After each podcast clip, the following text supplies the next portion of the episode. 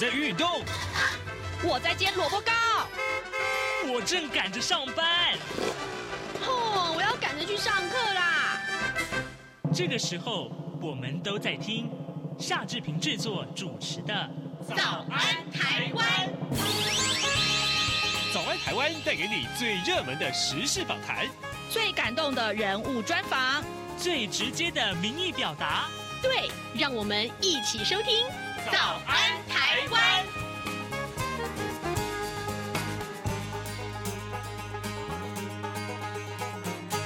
早安，台湾！我是夏志平。今天是二零二三年的六月八号，星期四。在今天的刘碧荣时间这个单元里面，待会儿志平要跟您连线访问东吴大学政治系刘碧荣教授。我们请刘老师为我们来解说最近这一个礼拜以来最受瞩目的国际要闻啊！各位，我们看一看那香格里拉对话今年有什么样的新的形势，或者是呃人物来参加这场对话呢？当然，它的影响性又如何？待会儿我们都会请刘老师跟大大家来解说。呃，在跟刘老师连线之前呢，志平有一点点时间来跟大家说一说各平面媒体上面的头版头条讯息。首先，我们来看到今天各平面媒体的头版头条，其实或多或少都有一些相关联啊。我们先来看看《联合报》的头版头条，美国商会的白皮书啊，二零二三的这个白皮书公布了。我们来看看《联合报》的内文。台湾美国商会昨天公布了二零二三台湾白皮书，对于政府能源政策用词严厉啊，认为台湾能源转型进度远远落后，不但影响产业的发展，也冲击到国家的安全，呼吁政府应该要提出确保供电无虞的政策蓝图。美国商会昨天举行了记者会，二零二三台湾白皮书针对了台湾能源、数位化、人才招募，哈，还有就是医疗保健以及关键基础建设等等议题，总共提出了九十五项的建议，认为台湾应该要落实商会的建言，并且迅速采取行动，以确保环境永续、稳定能源的供应。并且呢，打造更具有竞争力的工作环境，来吸引或是留住人才。当然了，美国商会呢，虽然肯定政府的努力，但是也点名去年白皮书所列出来的一百零二项的议题里面跟建言呢，呃，商会各委员会认为只有八项是完全解决的，可见是没有展现决心。所以呢，特别今年的这个白皮书里面就锁定了能源政策的批评。呃，同样是这个呃呃美国商会的这个白皮书的内容，那今天自由时报把它放在头版了，但是他提到是台湾洽签呃 FTA 其实是越快越好啊，越快越好。不过呢，这个。有有关于 FTA，待会儿我们再跟您来叙述。那今天《中国时报》的头版头条也是跟这个能源话题有关，这是侯友谊的说法。合一的室外干储存的水土保持计划，因为中央跟新北各有坚持啊，啊卡关了十年之久。那如今呢，台湾缺电危机已经引发各界的忧虑。新北市长侯友谊七号首度松口啊，如果变成暂时储存厂的话，他会支持的。但台电必须要再重新送水土保持计划核定。侯友谊说呢，呃，不要把新北永变成一个永久储存厂，这是他卑微的要求。但是呢，再三的沟通、呃，跟忍让却始终得不到中央的回应啊。所以呢，不如自己出来选总统，让他自己来解决这个问题。这是有关于呃台湾的能源啊。今天两个报都把它放在头版。来来头版头条来看待，那么刚刚提到的这个台湾美国商会的说法啊，呃，其中有一个环节是洽签 FTA 这件事情是被自由时报放在头版上面。他说，台湾美国商会昨天公布的这个白皮书里面，呃，关切良好法治作业、能源数位化跟人才发展，呃，商会并且支持台湾紧速要洽签呃这个 BTA，也就是双边贸易协定以及。FTA 也就是自由贸易协定，还有就是避免双重课税协定啊。这个美国商会的执行长张韶云啊，他说，呃，的台湾对于企业呃仍然具有这个非常高的吸引力啊，高达百分之八十八的美国商会之呃美国的厂商啊是持续投资台湾。那商会在台湾已经深耕了七十二年，跟台湾一起走过风雨，将能够永远坚定的和台湾在一起。那商会也呼吁政府要把握当下的机会啊，运用这一个时刻，国际前所未有的关注、支持跟善意，要来改善商业环境，来鼓励投资。这是今天自由时报所切入的一个重点。那自由时报头版头条谈到的是这个。租金补贴啊，预计你这个七月三号要开办，十八岁就可以申请啊，这是租屋族的福音来到了。自由时报今天早上为您关注这样的话题。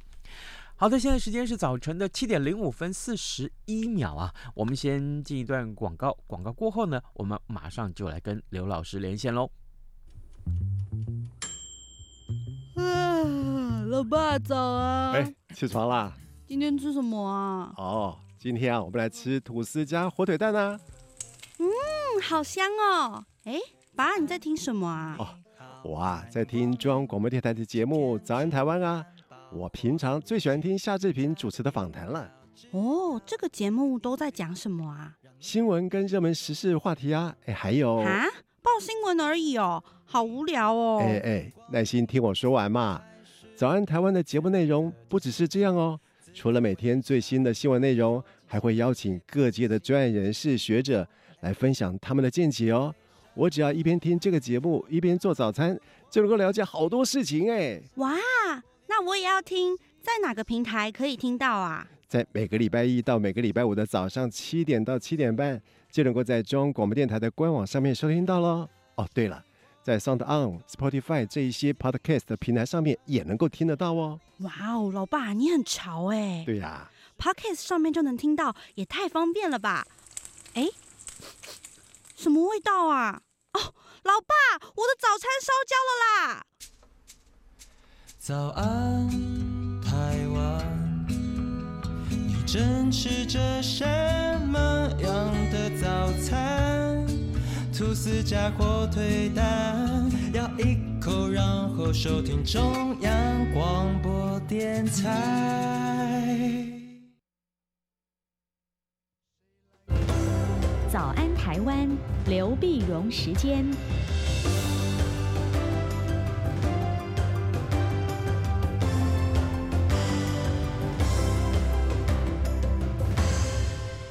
这里是中央广播电台台湾之音，您所收听的节目是《早安台湾》，我是夏志平。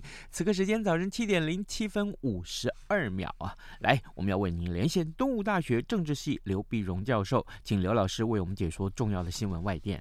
老师早安，早，各位听众朋友，大家早。谢谢老师再度与我们的连线。老师，我们首先把焦点啊看到这个香格里拉对话。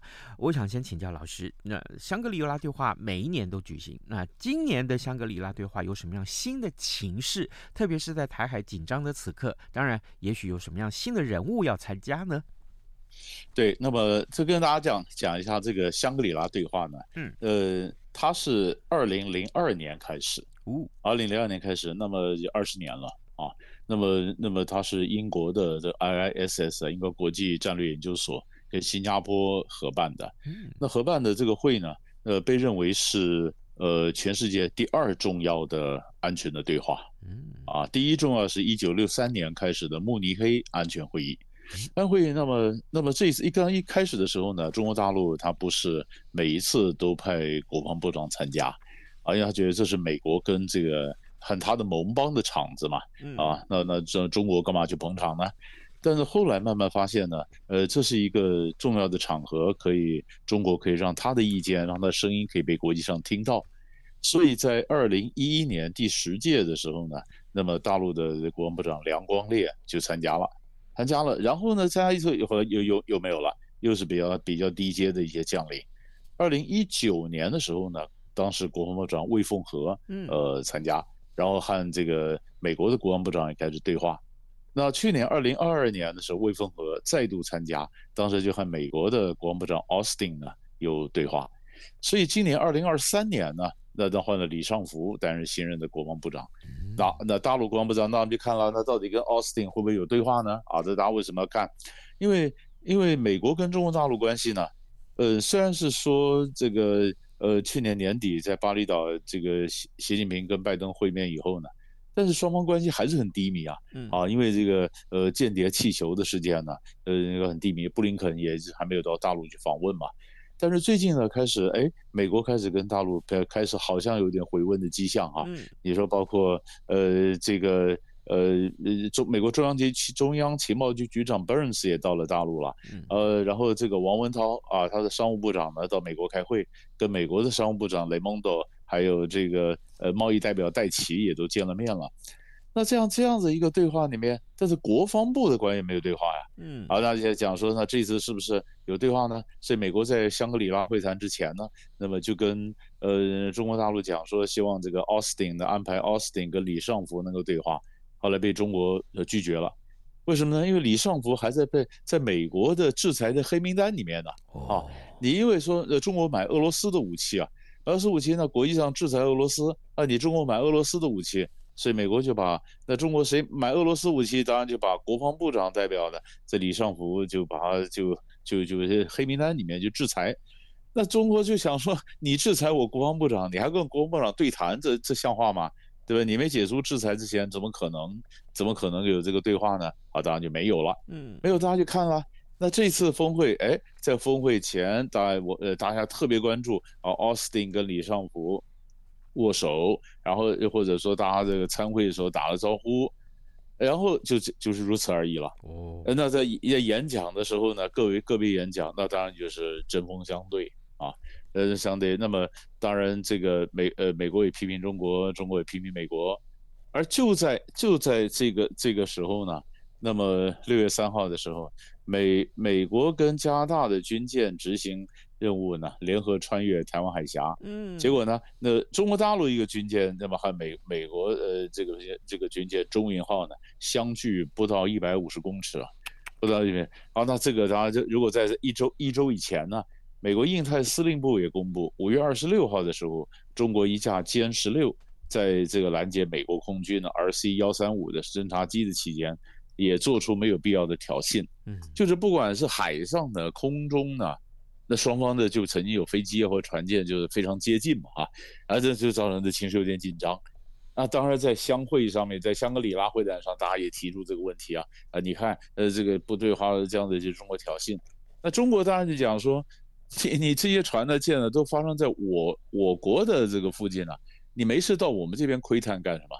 你没事到我这边，所以美国说这是公海啊，我当然可以去啊啊，那你这个太不专业了，太挑衅了。那中国就是说，呃，你就到我们家门口在这边挑衅，是你挑衅嘛？啊，那各各说各话。那么当然，这个各说话之后呢，呃，会不会？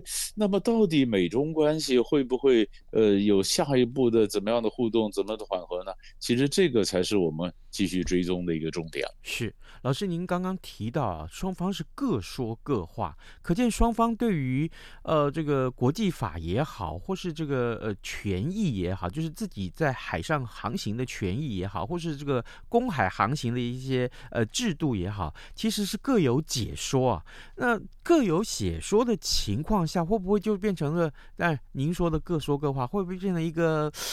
解决不了的环节，除非除非这两个人双方都有退让，才有可能继续谈下去嘛，对不对？是是，他们现在就是，我觉得中国大陆跟美国呢，正好就是你要管控分歧嘛，啊，嗯，就是到的做法主要就是现，我觉得现在还在震荡，在震荡中，但是可以看得出来呢，中美两国呢，他都大家都不想战争嘛。啊，不可能说今天中国真的是跟美国打上仗，或美国跟中国打上仗，他们在各个方各个场呃地方都可以有竞争，啊，都可以有竞争，比如说科技啦，各种竞争围堵啊，或者各种都有可能。那真的变成那军事上的剑拔弩张的那打一场仗，我觉得不会。嗯，那现在就怎么样去控制？啊，呃，所以所以现在美国就是很有意思的是，美国这边一直传话出来，呃，布林肯可能要到到大陆去访问，嗯，啊，比较新的消息说啊，他这个月可能会去，哦，啊，那这个可能会去，那中国这边一直，我所以所以我们在外部的观察呢，我觉得这是鸭子划水啊，我们看到这个一水面上的鸭子，在水下的鸭子脚不断的划，有很多可能有就底下的沟通啊。你看，那国务院的那个官员康达也到了美，也到了大陆。对，那这里面到底他谈些什么？有什么幕后的一些交涉？那大家做出一个什么样的一个妥协或者自我约束？呃，我我我觉得这个这个，你等布林肯如果真的这个月到大陆去访问，嗯、那很多的他们达成的协议就会慢慢浮现出来，就可以看得更清楚了。是的，好，呃，各位听众，今天早上志平为您连线访问东吴大学政治系刘必荣教授。我们先请刘老师就香格里拉对话啊它的历史啊谈起，同时也看到今年的重点在哪些。当然，更重要的是啊，接下来老师也告诉我们，布林肯可能到中国大陆这个。个月就要去访问了，那这到底有什么样重点？我们要请刘老师为我们继续来来关注啊。另外，我们来看看啊，事实上，这个最近这段时间，在这个海上啊，并不平静啊。老师，我们先来看看呃这两个事件，一个就是波斯湾啊，波斯湾上面有一个事件，另外还有就是呃，在这个呃科莫多多国海上联合演习，这是印尼的一个一个演习。这两个跟海上有关的这个话题，我们要请老师跟我们解释。对，所以如果说这刚刚我们谈了一部分的海上，就是美国跟加拿大还有中国哈，那现在呢谈的是呃这个波斯湾，嗯，波斯湾呢就礼拜礼拜天的时候呢，就是你想波斯湾霍姆兹海峡，霍姆兹海峡波斯湾最窄的地方啊，那么有一架有一艘的散装货轮呢，那么被呃就是美国的讲法，一个散装货轮马呃登记在马绍尔群岛的。这个船籍的这个散装货轮呢，在那边被伊朗的革命武装卫队的三艘快艇包围，啊，就是被伊朗的这个挑衅，挑衅呢，那么结果英是发出求救的讯号，那英美的这个船舰收到讯号，赶快就前去驰驰援了，啊，赶快赶去赶去，后来伊朗的这个这个快艇呢包围以后，发现呃拦截一下没什么用嘛，英美的大型的军舰都来了，那结果这个呃伊朗的船就走了。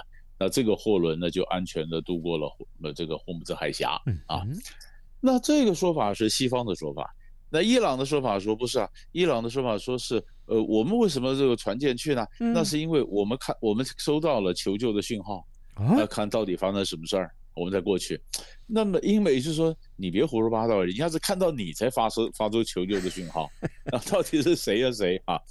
那这这整个事情呢？呃，有有一点点有意思的地方，因为我们我们晓得伊朗最近啊，他要扮演的是个和平的一个形象，所以你看这个这这我们是刚刚看到，就伊朗跟呃伊朗驻沙乌地的就驻沙特的大使馆开幕啊，嗯，啊重开领呃在吉达的领事馆也开了，那就是就是在中国的调停之下。伊朗跟沙乌地阿拉伯的关系，呃，开始恢复，开始恢复，然后他们重开了大使馆，然后谈到区域的问题呢，伊朗大使也不断在强调，不应该是军事主义，应该是发展，应该是强调区域的发展。那发展呢，所以在这样的，所以当当伊朗跟沙乌地和解的时候呢，所以像阿联酋啊，什么跟伊朗的关系，跟或者跟伊朗所支持的叙利亚当局的关系都有所改善。嗯，那这整个改善。不是美国所乐见的，哦，所以所以美国的一直讲说，因为美美国的政策一直是，你想中东的权力天平是两边，一边是伊朗，一边是沙乌地，就一边是波斯人呢，一边是阿拉伯人。那最好的波斯人跟阿拉伯人呢，如果一直有紧张的话，那大国才有中间的一个操纵的空间嘛。那就这个这两边波斯湾两边如果和解了，呃，和解了，那这个整个发展。其实又是中国来调停的，我天哪，那美那美国还玩什么呢？所以在这里面，它就有就有你就可以看到，美国不见得很高兴。尤其前一阵子，小阿塞德，好像的后面就是伊朗支持的，还俄罗斯啊。小阿塞德到了阿联酋去访问，美国就说：“哎呀，很遗憾的看到这种事情发生哈。”那所以这件事情发生，如果我们把它刚好这个时候，你说这个发生船舰的事件，刚好又是伊朗驻沙乌地的大使馆重开的前夕，嗯，那那这那这个中间就就就有点意思了，是谁不愿意见到波斯？如果真的是挑衅的话，是哪一边的势力不愿意见到波斯湾的一个和解呢？啊，是或者说谁在骗人呢？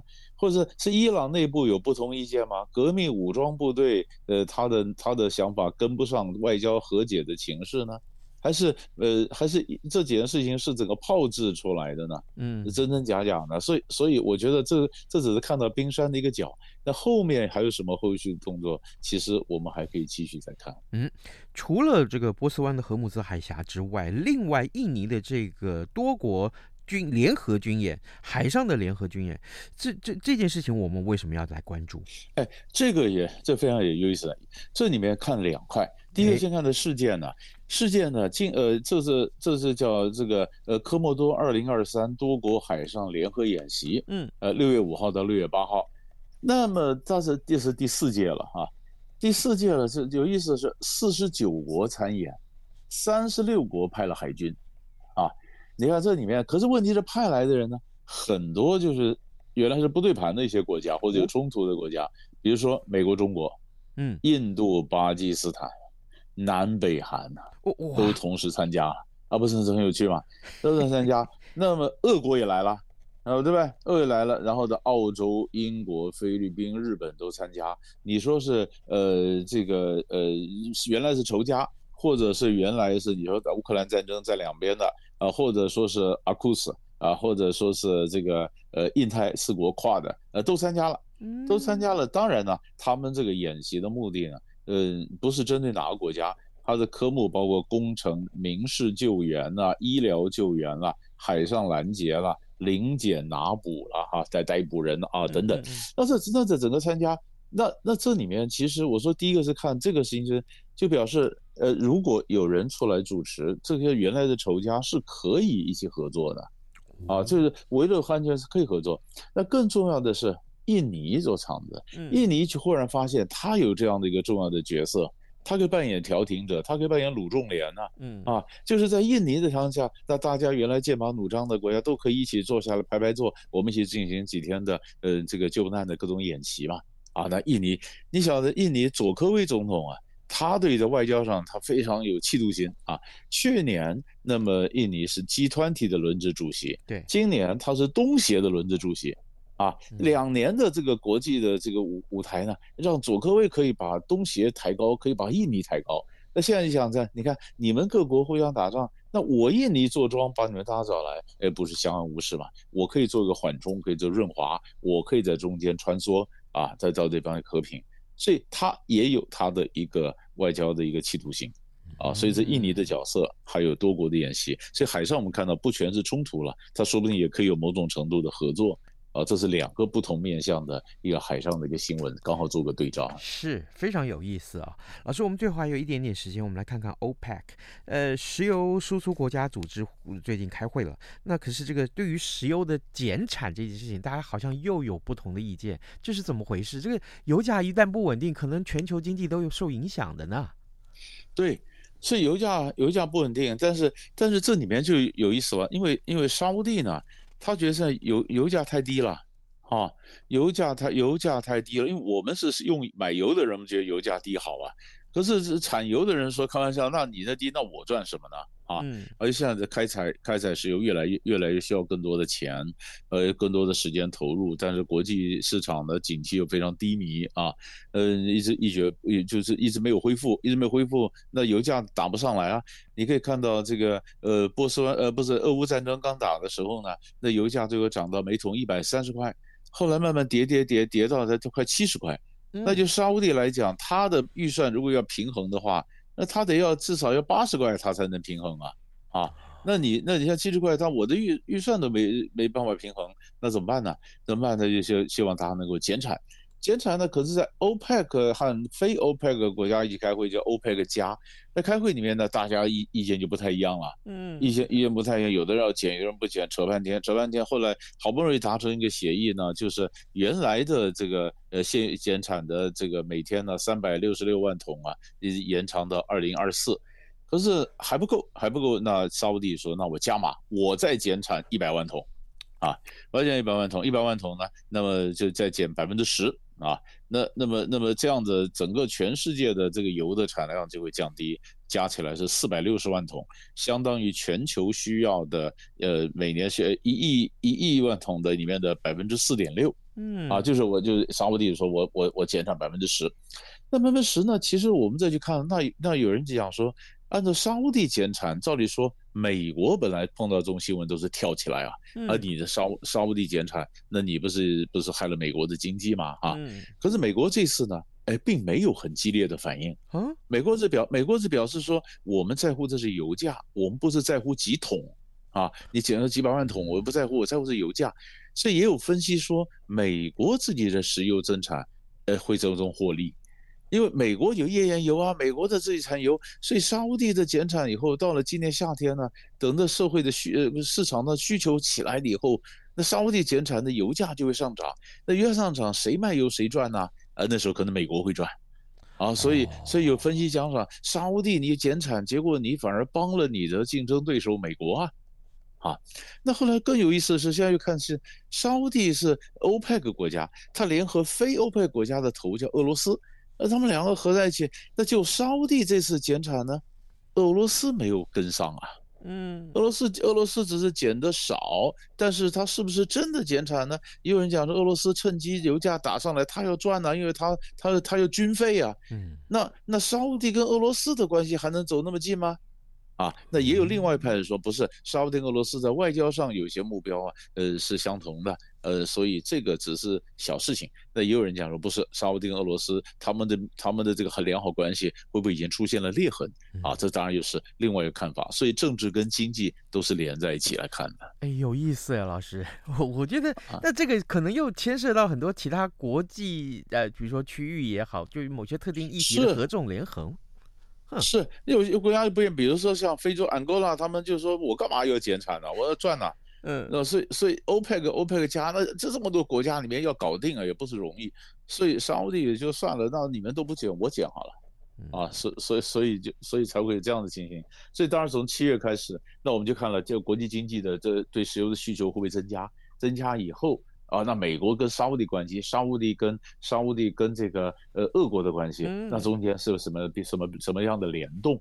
啊，这是这是很重要可以观察的。好，各位听众，今天早上志平为您连线访问的是东吴大学政治系刘碧荣教授。我们请刘老师分别啊，呃，就呃香格里拉对话，还有就是呃国际海上的一些动态，另外还有就是 OPEC 呃石油输出国家组织的一些动态，为我们做了深入的分析。我们也谢谢老师给我们的分享，老师谢谢，谢谢谢谢。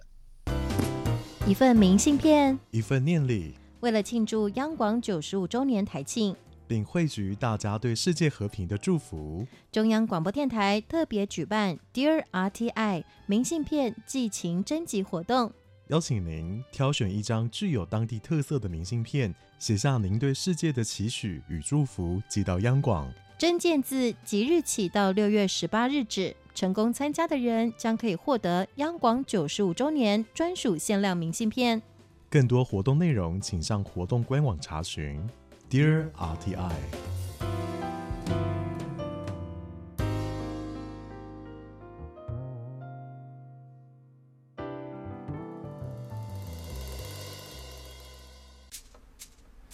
早安，台湾，你正吃着什么样的早餐？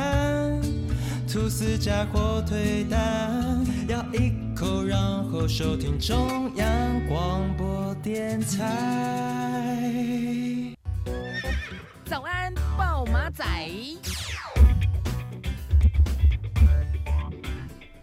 好的，利用今天节目结束之前的最后这一点点时间啊，告诉大家，Dear RTI，刚刚大家听到广告里面的这个截件时间、截止时间呢、啊，延长了。本来是到六月十八号，但现在延长到七月十八号，而且我们要加码赠送礼物啊。还有呢，我们也扩大了收件的方式，这不限于明信片了。好，这个真的谢谢大家这个关注这个话题。我听这个其他的同仁告诉我说，嗯，这些这个。参与的情况很热络啊，所以呢，还是要赶快告诉大家，如果你还没有呃参加这个呃所谓的呃 DRTI 明信片的这个寄情啊这个征件活动的话。赶快赶快上网来了解一下相关的特色。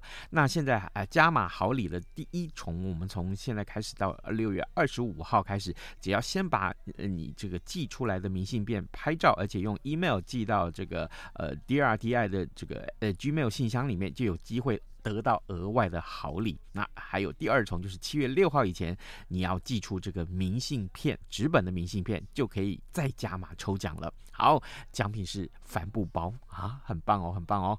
好，今天节目时间也到最后的尾声了，我们祝您有愉快的一天，请大家锁定中央广播电台的各节新闻，跟您说拜拜。明天再会喽。